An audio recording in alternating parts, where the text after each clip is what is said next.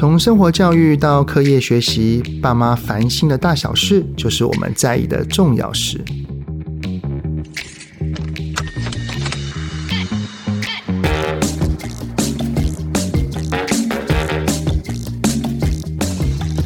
欢迎收听亲子天下 Podcast 节目《爸妈烦什么》。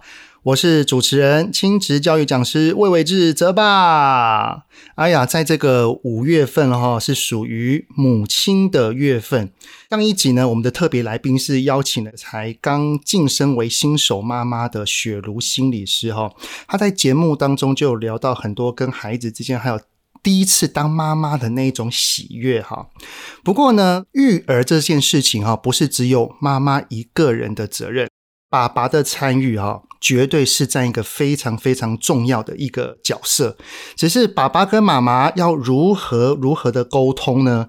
这一集哈，我们就邀请了妈妈界公认的好爸爸来跟我们一起分享一下，夫妻之间如果在教养这件事情上有了一些意见不合，我们该如何的来化解？欢迎我们亲子教养界的专家。罗宝红老师，Hello，大家好，我是罗宝红。Hello，泽爸，Hello，听众朋友们，Hello，宝红老师。哎，宝红老师先自我介绍一下好了，就是你可以说我是教养界的郭富城。大家好，我是教养界的郭富城。我跟宝红老师其实已经认识蛮久一段时间了哈，我每次都很想念宝红老师的声音啊，哦、然后还有很喜欢听到你的说话。谢谢因为就会会让人有一种安定的感觉。谢谢，谢谢。欸，真的，如果想要常常从宝红老师这边听到一些安定感啊，可以去宝红老师的脸书，他每周都会直播。对，对，每个礼拜二晚上十点半，哎，罗宝红的安定教养直播，欢迎大家收听哦。对啊，哎，宝鸿老师，你的孩子是几岁了？我的孩子现在小学三年级了。哇，小三了耶！诶，时间过好快！我记得我们刚认识的时候，你小孩大概才幼儿园哈，两三岁左右哦。您在教养的过程当中啊，嗯、跟你的老婆有没有意见不合的时候？这是一定有的。虽然我本身是读蒙特梭利为主，他、嗯、自己也是一位很资深的蒙特梭利老师，但是我们都来自于不同的原生家庭，跟很多的哦夫妻都一样，自己有自己的成长过程，自己。的父母对待我们也有他们的独到的方式，所以夫妻结合之后啊，常常都会出现教养的观念以及方法不一样。其实这是很常有的事情，连我跟我太太都不例外啊。有没有比较印象深刻的的事情，跟你跟老婆的意见不合？嗯，搞了最多年的就是关于吃饭的议题。吃饭哦，吃饭怎么说？嗯，其实有很多的妈妈哈，包括我的太太也一样。嗯就是都会希望孩子第一能够吃得健康、吃得饱、吃得够。那所以呢，在小时候啊，那个太太用心的煮了一些好吃的东西啊，细心制作了丰盛的料理之后，然后就会让孩子吃。但是孩子在成长过程里面呢、就是未必每一餐都会想要吃，吃的多，吃的饱，吃的妈妈想要。那加上我的孩子本身就不是一个吃货，他是一个探索型的孩子。那所以啊，在吃饭呢来讲，就是我常常都会看到我的孩子有时候吃一吃就不想吃，他就想要去玩了，然后妈妈妈就会跟他说：“你要吃完你的那个碗里面的东西才可以离开。”那但是。对我来讲的话，就是吃饱。我小时候呢，就是因为深受其害。怎么说？什么叫深受其害？吃饭这件事情对你而言是有不好的回忆，就对了。没错，所以，所以我自己在有了孩子之后，我都会觉得想吃就吃啊，不想吃就不要吃啊。嗯、反正这个年头哦，只有那个吃坏肚子的孩子，没有饿到的孩子的啦。家里有的东西真的很多，你这一餐不吃，你其他的时间可以吃，我是 OK 的。那所以就看到妈妈妈妈在跟孩子有时候常常在餐桌上做周旋啊，我就会觉得很痛苦。你可以想象到孩子内心的那些想法跟声音哦，就是从孩子还小的时候，我相信三四岁应该就有这个意见不合的状况出现了。那到现在小三了，那宝红老师，您跟你的夫人哦，是这个过程当中有做过哪一些的沟通？就聊过很多啦。那在我的第一本书跟第二本书哈，都有针对吃的议题。有做过详细的说明，甚至在网络上有好几个文章写得非常详尽的，也是在讲吃的问题，甚至是在我的那个亲子天下的线上课程里面，也都有在一再的讲吃的问题，因为吃真的是很多妈妈都有的一个最大困扰。那个教养排行榜上面的问题，第一个就是吃，第二个就是睡，对不对？第三个就是情绪，对。对，真的，我非常推崇宝红老师安定教养学，真的，他整本书非常的实用，而且你可以从中学习到很多东西，而且更能知道如何用在孩子身上。谢谢你，谢谢你。您跟您的夫人在这个沟通的过程当中啊，嗯、如果在家庭里面，爸爸妈妈的教养不同调，但是又没有得到一个良好的共识的话，对，可能就会有一些情绪，然后有一些争执，然后各持己见。对，那宝红老师依照您的专业的看法哦，那这样子对孩子的影响会是什么啊？这绝对是不好而且深远的，嗯、因为一个家庭里面呢、啊，孩子的安全感是来自于父母彼此之间他们的爱。以及他们的信任，孩子的人格成长啊，是建立在父母的感情上面。所以，如果当父母之间彼此是不连接的，嗯，不信任的，或者是感情不好的，其实这无形中啊，都会影响到孩子的发展哦。像哪一些的发展？人格的发展呢？安全感的发展呢？比如说，我讲一个比较极端的例子。好，一个来自于啊。父母离异的一个家庭的孩子，他在长大之后，他会对爱产生怀疑以及不信任啊。哦，这就是安全感了哈。对对，那有些我的好朋友，他们就是来自于这种是在在小时候就离异的一个环境里面，嗯、所以会感觉到，第一，他们很独立，他们很靠自己啊，嗯、他们也很或许也很重视朋友，但是对爱就是比较带着怀疑。带着不安全感，而且对家庭也会有这一种恐惧以及不信任。我认识的两个朋友，一个是到现在都没结婚的，嗯，那一个是他更小的时候，父母亲就离异了，是由妈妈带他的，所以他现在已经成为一个孩子的爸爸了，他不知道怎么当爸爸。嗯，哦。宝红老师讲的例子是比较极端一点的啊，对但是我相信对孩子的内心的影响多多少少都都会有一些潜移默化。例如说，爸爸妈妈在争执当下两个人的那种应对姿态，嗯哼，嗯哼，这个其实也会影响他的未来，对不对？例如说，当爸爸跟妈妈在争论的时候。可能爸爸凶了起来，然后妈妈就被吓到，然后可能自己内心也也有点不太高兴，然后就冷漠、冷处理，不要跟你讲了，然后就走开。嗯，那爸爸他可能也会更生气。孩子看到这一切，他说不定也是会对他的未来会产生一些影响，对不对？会有很多的影响。在我举办的探索原生家庭工作坊里啊，对，确实有发现有很多的成人。他们现在长大之后，对亲密关系的应对姿态，以及对亲子关系里面的应对姿态，都是来自于原生家庭的。比如说，比如说，呃，我们看到父母啊，父母亲啊，假如他们因为教养的观念哦不相同而彼此争吵的，如果两个都是用指责的时候，他们产生的当下负能量是很大的，对不对？通常互相对骂啊，因为互相对骂，对对甚至就是会出现动手的情形啊，在以前的这些时代，是、呃、大家打来打去啦，这样，那这个会造就孩子非常大的恐惧。对，嗯、那这份恐惧会让他害怕。面对父母亲，也会让他害怕面对争执，所以很可能就会造就这个人将来长大之后，他是害怕冲突的。一有冲突，要么就是冷处理，要么就是不理会。如果这这个可能是长大之后会出现的一个样貌，但是我我遇过蛮多，特别是到青少年，如果家中爸爸妈妈常常争执或争吵的时候，嗯、孩子会呈现一个样貌，叫做躲在房间，就像刚刚宝红老师说的，会害怕争执，没错，对不对？家庭对对孩子来讲是他第一个进入的社会团体，一个 society，一个 community。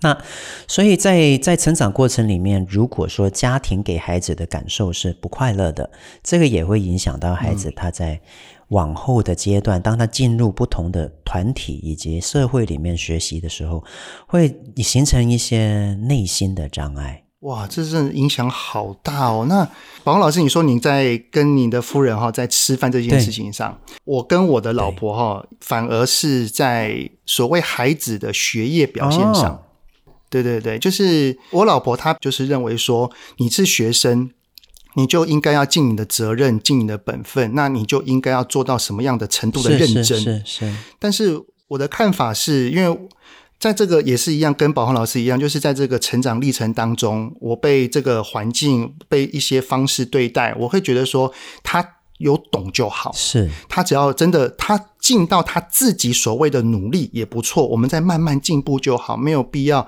在当下就立刻要求孩子一定要达到某一个程度。只其实没有对错，只是价值观会有不合的时候，那可能我老婆会对于孩子的一些行为没有得到他的期待，然后产生一些失望。嗯，这些失望可能就会产生一些可能当妈妈的挫败，嗯，然后这一些呢，可能又会变成转为生气的碎念，是是。那当大人之中有一个有情绪之后，其实会渲染整个家庭。对，那我就会想要当一个中间和缓的角色，然后去做做一些安抚的动作。是。那安抚的过程当中，我还记得我之前哦。我我也不怕宝红老师那个觉得，哎呀，怎怎么是这样子？但是我在之前哦，不会不会不会，只要当我的老婆开始有情绪的时候，嗯、我都是用讲道理的方式，是是。老婆，你不要这样子想，儿子不是那个意思。对对对，对，女儿她的意思是什么？哎，你为什么一定要这种角度去想孩子呢？巴拉巴拉巴拉，我就开始不断的说教，不断的跟他分析讲道理哦。对对，讲到后来，我老婆都俩拱了。没错没错 没错。然后更让我沮丧的是，原本我老婆是在生我孩子的气，最后生我的气比较多。没错 没错没错，很多时候亲子关系就是因为教养观念不同啊，而且。而且彼此的应对姿态的问题，所以就变得越来越疏离。宝鸿老师给我们一些建议，就是说，当跟另外一半沟通的时候，我们要时机点要不要选择一下，然后讲话方式该怎么说？有没有一些建议？以我自己来讲的话，我对太太的方式跟我对孩子的方式其实是一样的。哎，所以就不会有角色扮演的问题，因为方法都一样。哦。不会当爸爸是一个说话方式，啊，孩子啊，我懂你，然后把孩子我知道，然后对老婆就说啊，你干嘛这样？你怎么当妈妈的？就不会，对不对？其实很多人都会这样。但是我自己当然也是透过后天不断的觉察、修正、学习，所以才变得跟孩子、跟妈妈的互动都比较一贯。所以这是可以练的，这是有些人先天就可以这样，当然是很值得恭喜。但是就算自己不是这样，也可以练习。那我秉持着的一个观念就是，有情绪的时候不要做教养。嗯。不管是对孩子的教养，还有跟太太讨论教养，都是一样。你自己有情绪的时候就不要讲。所以，所以有时候看到那个孩子被妈妈要求一定要吃完，让孩子感到委屈，妈妈又在生气。对，然后孩子因为感到委屈，但是又知道妈妈爱他，他又很爱妈妈，知道妈妈生气又难过，然后又开始寻求关注，做一件很奇怪的事，让妈妈更火的时候，哦，真的，这个是一个恶性循环，一个恶性的循环哈、哦。对，另外一半如果是有情绪底下，那我们对该怎么去做？例如说，就不要讲话，或者说，好，等你生完气，我们再说。通常来讲，我在我在餐桌的时候，都是赶快吃完饭，然后离开。哦，这个战场我不想要，不不想要参参战啊。嗯，这个是孩子跟妈妈的事情。那我要改善，我如果在战场中间插进去，可能我也会被那个台风尾扫到。假设啊，嗯、因为我我讲一个另外一个例子啊，妈妈对于孩子用三 C 是比较严格规定的。对。然后突然有一次，妈妈看到爸爸就随意的说：“哦，好，拿去啊，就让孩子玩。”嗯哼。那这个时候，妈妈是否要直接介入？通常大人遇到一些不如意的事情啊，会指责或者质问，嗯、这是再正常不过的事情。对，那到底啊，那个被指责或者是被质问的大人内在的冰山如何呢？嗯，对。那以我来讲的话，我我我如果不知道我儿子今天已经玩过了，我回来之后，那个我儿子跟我说很想跟我玩一下，我就跟他玩了。对。结果一玩的时候，我太太就跟我说：“哎，你怎么这样子呢？他今天已经玩过了。”嗯，有没有？对。呃，如果我内心是归属感、价值感比较不足，我可能就会用负面的态度来看待这件事情。对，但是如果我内心是安顿的，换句话说，我本身就是一个归属感、价值感比较够的一个成人，嗯，我可能就会就会像我平常这样，哦，是哦，哦，那孩子啊，然后今天不能玩了，然后就就变我孩子不 OK 了，不是我不 OK 啊？哎，跟我一样，我也是，我也是这样，就是哦，证明我们都是有归属感、价值感的。你玩过了啊？那不好意思啊，儿子，不好意思啊，要收起来了。对，然后他就会说生气，可是爸爸你说要跟我玩的，然后他就会开始耍赖了嘛，对不对？那这个时候我会谨记着一个原则，就是让规范做黑脸。哦，今天做黑脸的不是妈妈，也不是爸爸，懂？是规范本身。这句话很重要，让规范做黑脸。我我也很想跟你玩啊，但是就没办法，因为约定好就是只能够看半小时啊。哇，讨厌！而不是说没办法，妈妈不让你看了。对，或者是不行，你不可以再看了。我跟妈妈，然后我们两个都做黑脸。哦，拿规范做黑脸，哎，这句话真的太棒了，很重要哦。嗯，所以拿规范做黑脸，就能够避免呃父母跟孩子很多不必要的摩擦。我们现在时间到了，我们必须回家。可是我还想玩，不行，妈妈要回家。你再这样，我就下次不带你来。这个就是大人做黑脸。嗯。但是没办法，我们就是要走，因为时间到了，我们要回去煮饭。我讨厌煮饭，妈妈也很讨厌，对不对？妈妈跟你一样很讨厌啊！来，我们两个抱抱。最讨厌的就是规范跟煮饭了。好，我们走吧。嗯，那大家做好朋友，这不是很好吗？宝浩老师这样子的说法，其实是让孩子感受到我是跟你站在同一阵线的立场哦，而不是只有规范。就是虽然规范在那边，但是我是站站在你同一边的来去看待这个规范。对，我们都是受害者。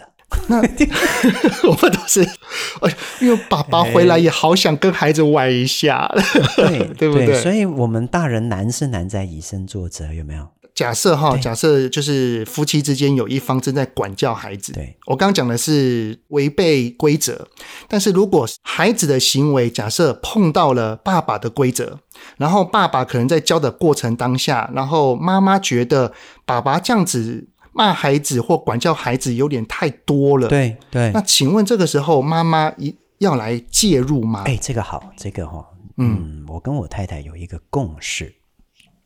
这个共识是必须要那个夫妻之间在灯光美、气氛佳的时候讨论达成的。我们达成的共识就是呢，嗯、我会跟我太太说，太太也会跟我说，在我有情绪的时候，我们会提醒对方，但是我们提醒的要非常的有技巧，不要说“泽爸，你现在已经太凶了，请你去积极暂停去休息。哦”如果是这样的话，可能你会更火大。嗯，觉得好像我刚刚是不对的。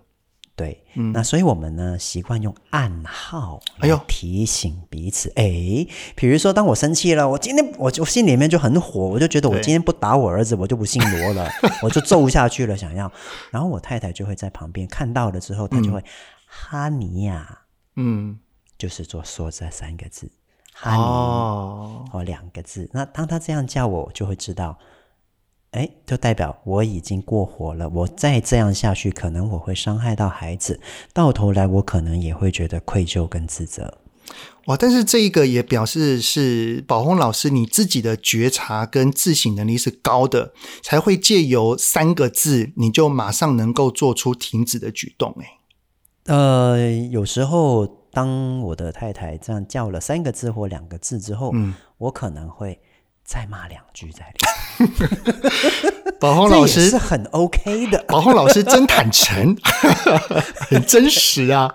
对对对对，宝红老师这样一说哦，其实我就有想到，假设我老婆在对孩子有些不高兴，然后讲话已经有点逼人或碎念的时候，对对，对对，我也是一样哎、欸，我也会跟老婆说，哎，老婆，好了好了，我知道好了。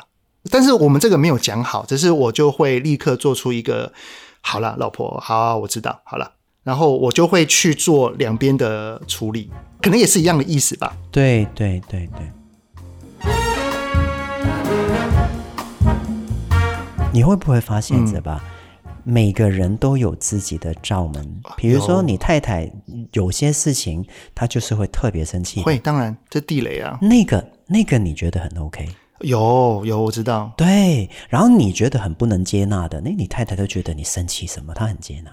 这个这个就是我们从小到大的生长历程所导致的。对，对嗯，所以我我会觉得。在夫妻之间，在看待孩子的成长，我们彼此都要知道，哎，你的那个罩门在哪里？地雷是什么？对，你的地雷，我的地雷是什么？那如果有一个地雷，我发现我的太太是不知道自己有，但是她每次只要接触这件事，就会很火大的，会提醒一下。那我就帮我，我不单只提醒他了，如果我可以的话，我就帮他去做这件事情就好了。嗯，因为你在意，所以你的情绪很容易起来。没错，那还不如因为我没有那么在意，所以由我去处理，我我的处理方式就比较不会带有情绪。对，不过这个其实也是夫妻的默契，没错，没错。那回到夫妻的默契，那到底该怎么沟通跟怎么去磨合？刚刚宝红老师有提到说，所谓要在一个灯光美、气氛佳。对，您您跟您的夫人是在。哪一个时刻啊？我们在有特别的吗？其实我们在孩子睡了之后啊，以前我儿子在幼稚园，他比较早睡，常常我儿子休息了睡了之后，都是我们喝茶聊天的时间呢。哎、我也是、欸，真的嘛？所以这这亲子教养专家就是不一样。哎，好像我们自己讲有点怪，不好意思啊。你要如果在现场，我就要跟你击掌了，真的。真的，我跟我老婆已经培养一个习惯，就是当孩子睡着了之后，我们就会在客厅，然后我们就会准备一个大人的果汁。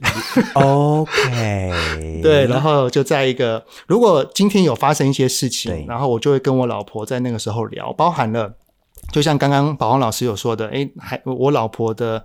在意的事情，对，或者是我老婆今天好像有点情绪，或者是我自己在意的事情，我觉得我老婆在这个时候应该要来帮我的，这个时候应该是要一起来弄这件事情的。但是你怎么好像身不关己？那那我觉得我我真的超委屈的，我也会在那个时刻好好的跟跟我老婆说。对，这个情境的营造，我觉得很重要。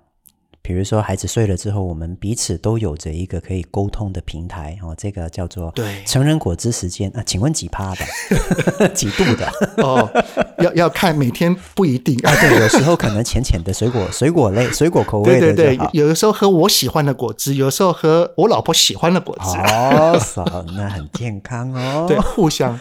哎，那如果今天没有特别要聊的，哎，我们就会一起看个。连续剧。啊，对对对，是。我觉得是一个，我觉得就像是宝红老师所说，说的，即使今天没有特别什么要沟通的，但是我们也都在建立一个夫妻之间良好的平台。对，在在彼此沟通的过程里面，我我想要有一点，或许我想要拿出来分享的，嗯，就是比如说你看到你的太太在在对待孩子的课业的态度，并不是你希望的。你也觉得他好像太用力了，对，好、哦，那我们在那个灯光美气氛家的果汁时间，对，该该怎么说？我会认为，与其是你跟他讲道理，嗯，不如你就用好奇的态度来跟他开启这个议题就好了，你就好奇就够了。我刚刚看到你很生气耶，你怎么了？对呀、啊，这个孩子啊没态度啊。哦，你认为他没态度啊？是啊，这样这样这样，他就这样、啊、这样这样。他就是学生啊，他就是要当个学生的本分啊，他还这么不认真。哦，所以你觉得他很不认真，对不对？对呀、啊，你看我上课连课本都没有拿，嗯、然后就摆在旁边，也不会记一些东西。真的哦，哎，那你有没有看到？其实刚刚我有发现他在写作业的时候啊，他其实也蛮认真的耶。我知道他有认真，但是他不够认真哦。这样子哦，你认为够认真是应该要怎么样的呢？老师在说的时候，他就要去准备好该有的东西。嗯，然后我没有他一百分，但是他基本该做到的，例如说老师提到的东西，老师所讲到的东西，他应该要记下来吧？他连课本都没有翻出来，真的是哈、哦。我了解。当当当你看到他这样子的时候，你是不是会觉得？很担心他，对呀、啊，他他上次的成绩已经是那样了，我当然希望他能够更好啊。嗯，了解，会替他担心是吗？当然啦，我哦常常都上班上到很晚，因为最近线上课程我才待在家里，然后常常看到你哦对孩子生气。其实，亲爱的，我听看到你这样，我蛮心疼的。哼，你也知道。嗯，来喝一杯。好了，哎哎，感觉上虽然事情没有被解决，我没有要解决问题啊，我的心情被解决了。对对，哎哎，其实这个说得好，嗯，确实，在我跟你开启这个对话的时候，我想要带着的一个目标，嗯，纯然就是好奇跟关爱。我知道你辛苦了。那前面是好奇，后面我的感受叫做我被我最爱的老公理解了。对，其其实不是真的就是这样吗？啊、嗯呃，我们我们做做男士的，通常应该会是主要那个家庭收入的来源。那我们可能都会比较晚才回来，回来的时候已经看到妈妈很努力的在教养。那你看到很生气。一部分的我们可能会觉得，我这么辛苦回来，就是希望这个家会好好的。结果我一回来就看到大家在吵架，嗯、有时候我们会很负面，但是另外一个对，但是另外一个角度，太太是多么的努力，而他一个人在奋斗，没有人支持他。我们男人也可能会有一个 OS，就是我在外面这么拼，那谁来爱我？也很努，我也很努力啊。对，所以这个回过头来，真的是我们自己本身内心的。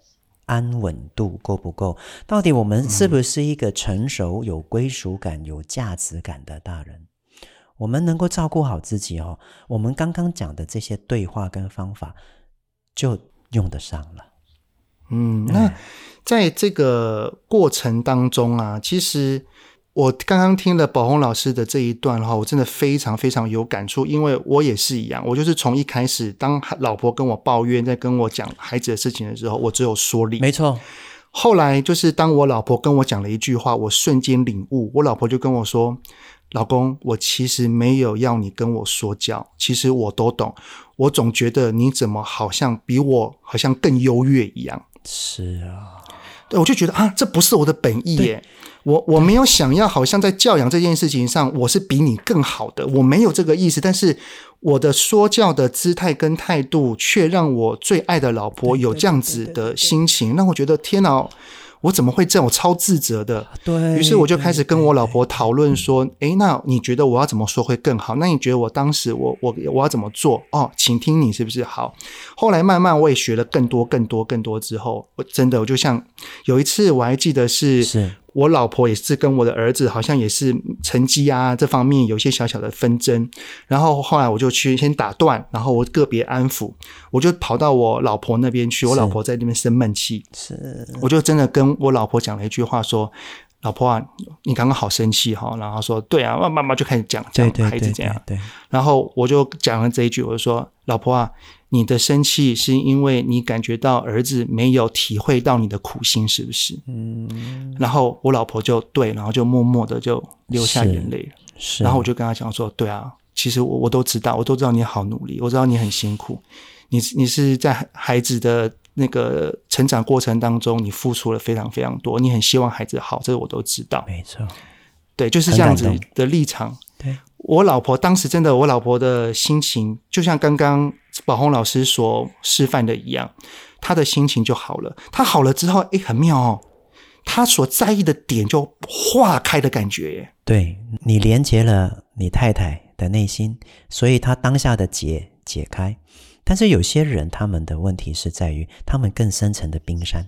那这个，请去关注宝红老师的那个粉砖，不定时会有他的工作坊。对对，非常推崇。我每次看到宝红老师分享，就是有去参加过去探索内内在的哦，真的都有有有这种如释重负的感觉。因为理清了，这如果我们能够帮助这个大人回到小时候，感受到那份打压、委屈，嗯，甚至是受伤，那反问当时的自己。你真的希望被这样对待吗？真的，有时候就是很妙哈。我不喜欢这样，但是我好像只知道这种方法。于是我长大了之后，用相同的方式去对待我最爱的孩子。你知道吗？嗯、因为在小时候的我们这些大人是知道父母是深爱着我们的，嗯、所以我们无形中就把这种方式跟他们的爱 错误的绑在一起。了解。当时的我们就会认为爸爸妈妈就是因为爱我，所以才会这样鞭策我，来去合理化了当时爸爸妈妈施加在我们身上的伤害，以及让我们内心的受伤。现在反过头来，我们变成大人了。嗯。当我们遇到相同的情境的时候，我们很容易又会把这个自动化模式拿出来对待孩子。了解啊，每次跟宝浩老师聊天，真的是聊聊不完呢、啊。好像现在才刚刚 现在才开始暖身一样。天哪，真的。那我我刚刚就是我们刚刚所讲的哈，包含了夫妻之间的相处，然后找一个平台互相沟通，然后多去理解，先好奇，然后要去关心，然后要去理解。但是好奇跟关爱，关爱，但是这些都必须要有意识的夫妻，也就是说，爸爸跟妈妈两个人都要有这个共识，才会能够一起促进。但是假设我我讲一个比较可能会比较多出现的一个情境哈，这个因为我们是爸爸，我们就以爸爸来当那个坏人好了。是是。假设呢，妈妈在家里那个辛苦带小孩，结果呢，老公在外面上班，然后回到家之后就认为哦，我已经辛苦完我的部分了，所以呢，他在家里面就只有那边打打电动啊，躺着啊，在那边休息啊。对。然后呢，那个老婆会希望老公可以多多参与育儿这件事情，但是他每次弄一弄，哦，弄好了，弄好了，就好像在交差敷衍一下，然后又再去躺着，又再去他滑他的手机。是。那该怎么做才能够像老婆能够跟老公好好的沟通？第一个拉回平台，以及怎么说才会至少让他愿意积极参与一些？见过这样的真实例子，也见过一个真正成功的改善例子呢。哦，怎么说？在亲子团有一个妈妈来的时候，她就是灰头土脸的，嗯、一看就知道她是一个牺牲自己一切，尽量照顾家庭的一个伟大母亲。嗯，他在跟我叙述着他跟他的孩子怎么样互动，孩子怎么难搞，怎么爱哭。他跟我叙述着他的老公怎么样的回到家里就是只会暴怒。后来我慢慢慢慢去了解他的背景，他们原来并不是非常非常有钱的一个家庭。老公为了要赚钱回来，他已经打两份工了，下了班之后还要去开计程车，回来已经很累了。那回来之后，他就会自己就是看手机了，看电视了。那孩子才一岁多两岁，常常哭闹，只要他哭闹，老公就忍不住就会骂。妈妈跟他跟他吵架，结果呢，他的家里的大人、其他的长辈们都说：“你老公已经很好了，他这样子无怨无悔的，你就是好好教你的孩子啊，你就是应该要用打的啊，他不乖就是该教啊。嗯”所以妈妈非常的困扰。那后来我跟他聊了，就是。她能够体谅孩子的小，所以哭很好。她能够体谅老公的苦，所以她不跟他斗嘴很好。但是，谁来体谅他呢？对，对，谁来体谅你啊？嗯、我跟他讲到这句话，他就一直哭。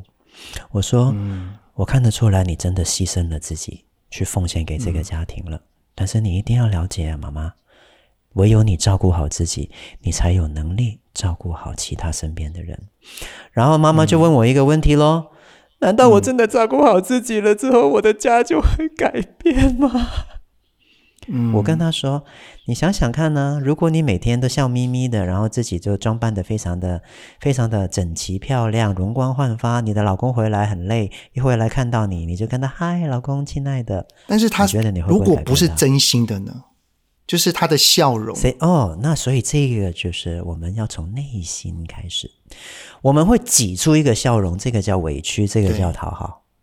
那是我们真的没有在照顾自己，所以他照着安定教养学的方式来学习，他开始静心了，他开始懂得去接纳自己，他懂得去释放自己负面情绪，他懂得去欣赏自己的努力的时候，诶我真的发现，在半年里面，她慢慢慢慢的改变。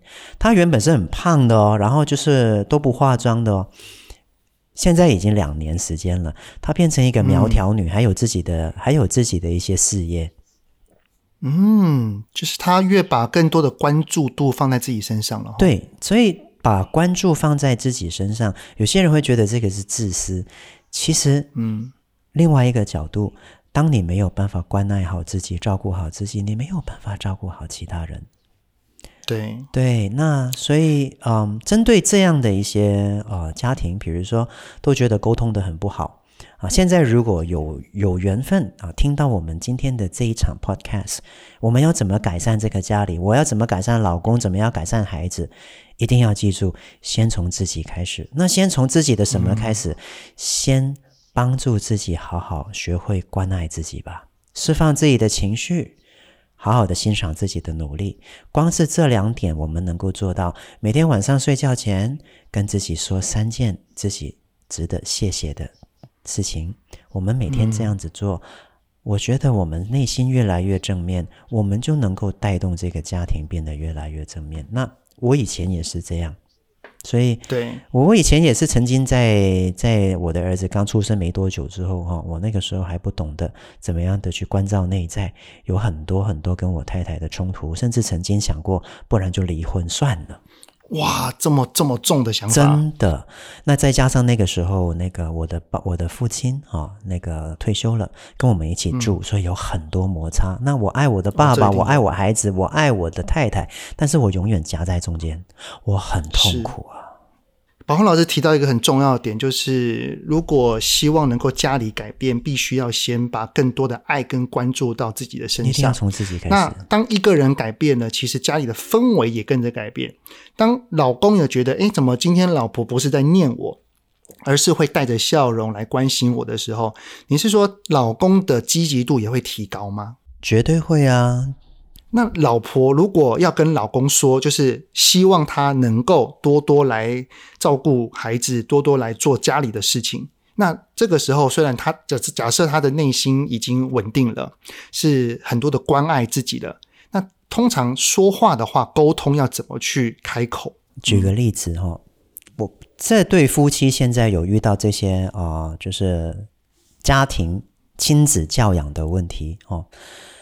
想想看。还没有跟这个男人结婚之前，你们在谈恋爱的时候，你请你的那个男朋友帮忙，他有哪一件事情跟你说不要的？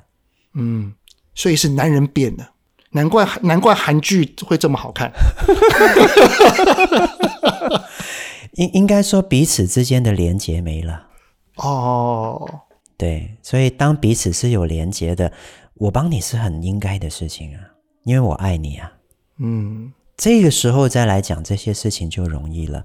难是难在怎么样透过我们自己，哦，开始学习照顾自己，开始慢慢找回我们内心跟自己的连接，然后再找回跟先生的连接。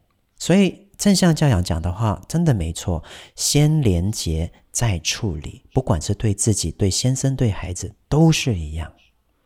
我意思就是说，假设看到老公躺在沙发上，然后他说他在放松，我如果是没有连接，可能就只会指责。例如说，你怎么一回来就躺着？你知道那个我很累吗？你可不可以过来一下？啊，这些讲话都会可能是带有情绪的。对。但是如果我们是比较多的连接的话，可能就会先试出我们的关心，如说，哎，老公今天上班累不累？对。好，那你现在很累的话，那你先休息一下。但是有件事情可能需要你的协助，对，那你休息大概多久之后，看看你什么时候可以过来一起来弄呢？对，比如说泽巴，你今天那个傍晚九点钟已经做完了讲座了，你回到家里瘫在沙发很累了，然后我是你老婆，然后我就看到你躺着，但是我还还想要请你帮忙晾衣服呢。对，那我就会跟我说：“亲爱的，你还好吗？”哦，刚刚刚演讲完，好累哦。哎，刚刚演讲怎么样？哇，感觉还不错啊，回应很好。但是哇，讲了快三个小时，我嘴巴都都那个口干舌燥。哎，不是只有两个小时吗？你怎么讲这么多啊？哎呀，后面的 Q&A 一直连一直问不停啊。哎，他那你回答的怎么样？还不错啊，都有给他们一些满意的答复，我觉得还还蛮开心的。我觉得你在做自己喜欢的事情，一定会感觉很棒吧？嗯，真的很棒哦。然后就，然后我就会坐在你旁边。你知道，其实这个时候我内心就已经想要关心我老婆了。对，然后而且还有的就是，当我开始跟你连接的时候，你有没有觉得你已经没有这么累了？嗯，有一点，因为我被照顾到了，而且我的内心对内心被照顾到了。在跟你聊天的同时，我已经连接到你内心的价值感了。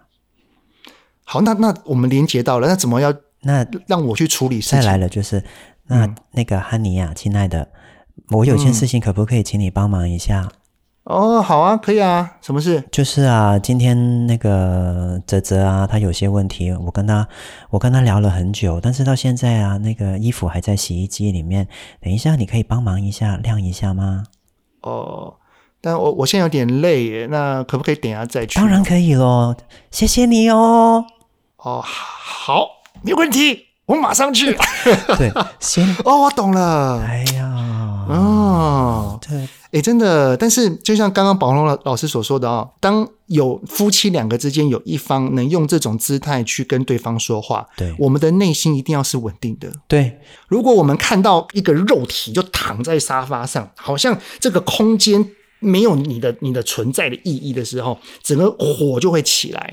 所以还是那句话哈，成人内在不安顿，方法再好也枉然。那这个安顿的定义，我觉得我们可以再仔细一点说，就是我们大人如果内心都是有着我值得被关爱，我是一个有价值的人这个感受的时候，我们真的会比较好跟任何人沟通。嗯，了解。嗯哇，今天真的是从宝红老师这边学习到是非常多。那虽然我们的母亲节刚过哦，但是我觉得我们还是要跟宝红老师一起来祝天下的母亲母亲节快乐，对不对？哦，但是好啊，好啊，我们一起来唱首歌好了。哎，母亲像月亮，太棒了你！哎，真的，那个我一辈子最爱的三个人呢，就是我妈妈，是我老婆啊，以及我女儿。那不过当然，儿子啊，爸爸也是很爱你的哟。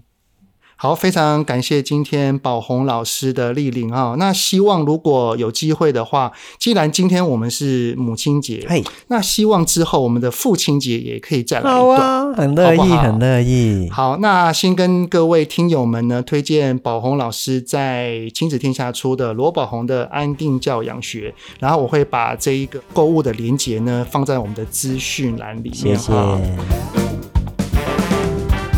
亲子关系总是因为情绪的问题而卡关吗？小人小学跟亲子天下共同推出适合给四到十岁孩子玩的 COCO 小乐园情绪探索屋桌游，透过生活情境、学校情境，在公共场合里的事件牌卡以及拟人化的情绪角色，让亲子之间在游戏的过程中具体练习如何认识情绪跟表达感受哦。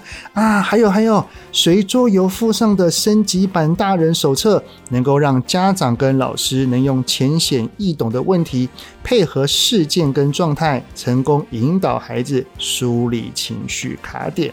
COCO 小乐园情绪探索屋现在在亲子天下 Shopping 官网热卖中，让我们一起跟孩子来场情绪大冒险吧！亲子天下 Podcast 周一到周六谈教育、聊生活，开启美好新关系，欢迎订阅收听。Apple Podcast 呢，跟 Spotify 给我们五星赞一下，也欢迎在许愿池留言告诉我们爸爸妈妈到底在烦什么。来，我们下次再见喽，拜拜。